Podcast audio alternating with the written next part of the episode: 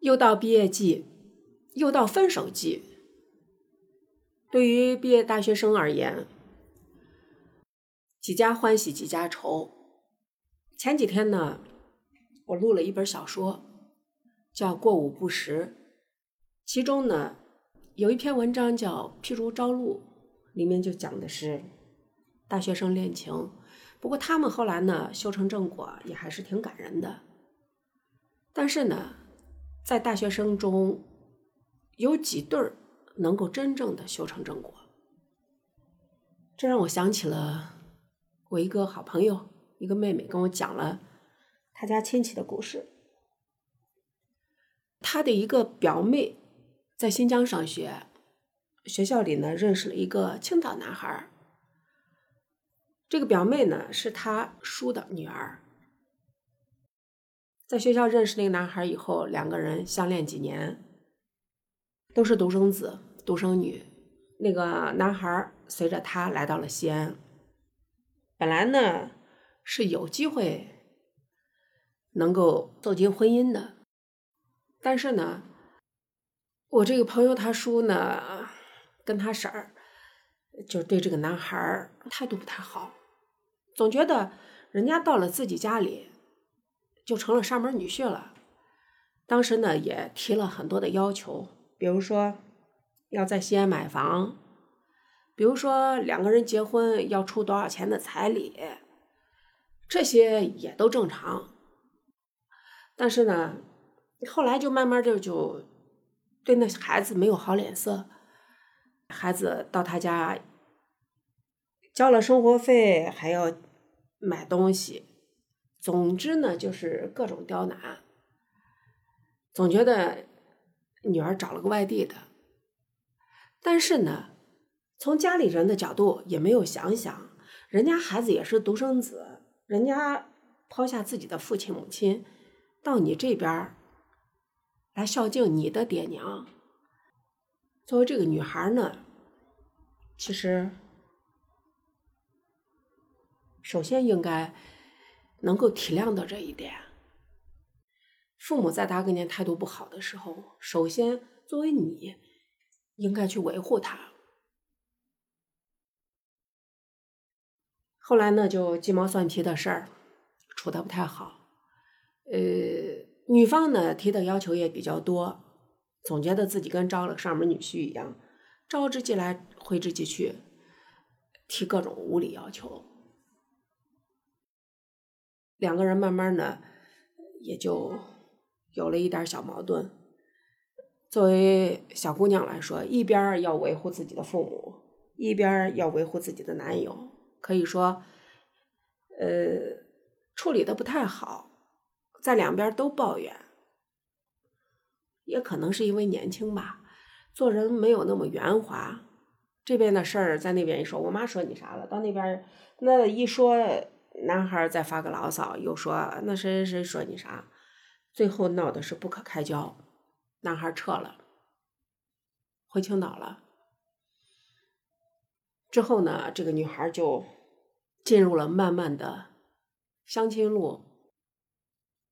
男孩呢，回到青岛以后，很快的就结婚了，而女孩这边呢，一边是放不下，一边是无可奈何。相亲呢，隔一段时间就说：“哎呦，认识了一个交大的体育老师，呃，小伙子长得挺好的，家境挺好的。”没多长时间分了。之后呢，这个女孩呢一直在相亲，也一直在分手，前前后后经历了不少，一会儿是业务经理，一会儿是老师。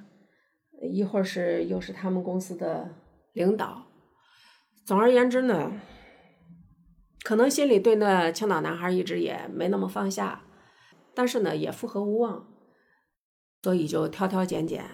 后来呢，听说是认识了一个我们附近的一个电厂的一个小伙子，两个人谈婚论嫁了，结婚了没多长时间。男方家呢，呃，怎么讲也可以说是有头有脸吧。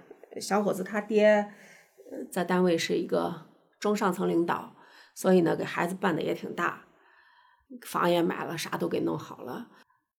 结婚没多长时间，也结婚没多长时间呢，就男方家长觉得，哦，前面没说，呃，结婚不久呢，他生了个孩子，小姑娘。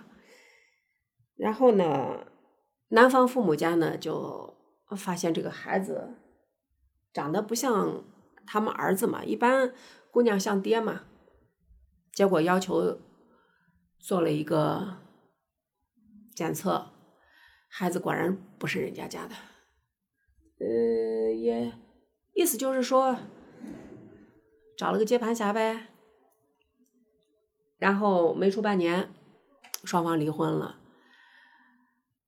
这女孩就带着女儿回了娘家，父母这会儿呢欲哭无泪，可以说搅黄了。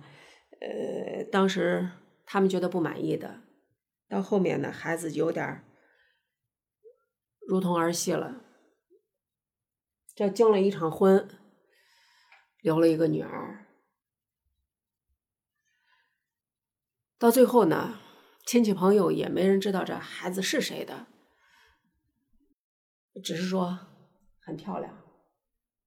你说当初挑挑拣拣，拆散了校园爱情，这会儿带个孩子，不是更难找了？你还会觉得自己女儿貌若天仙，难以高攀吗？所以嘛。作为父母，一定要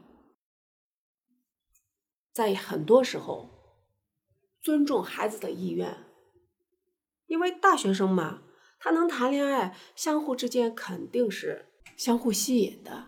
当初那个青岛小伙能为了你放弃了家，放弃了所有的来投奔你，没有全心全意的爱，也做不到这一点。再说了，成人了嘛。你说现在事情搞到这一步，谁不后悔？人人都后悔。但是又能怎么样呢？所以啊，我今天这个节目的意思就是：愿天下有情人终成眷属。愿父母很多时候不要太自以为是的去干涉，去干涉纯美的。能够修成正果，能够有机会走进婚姻的校园爱情。好了，谢谢大家，我是道泽天成。喜欢我的节目，欢迎订阅，欢迎点赞，欢迎评论。拜拜。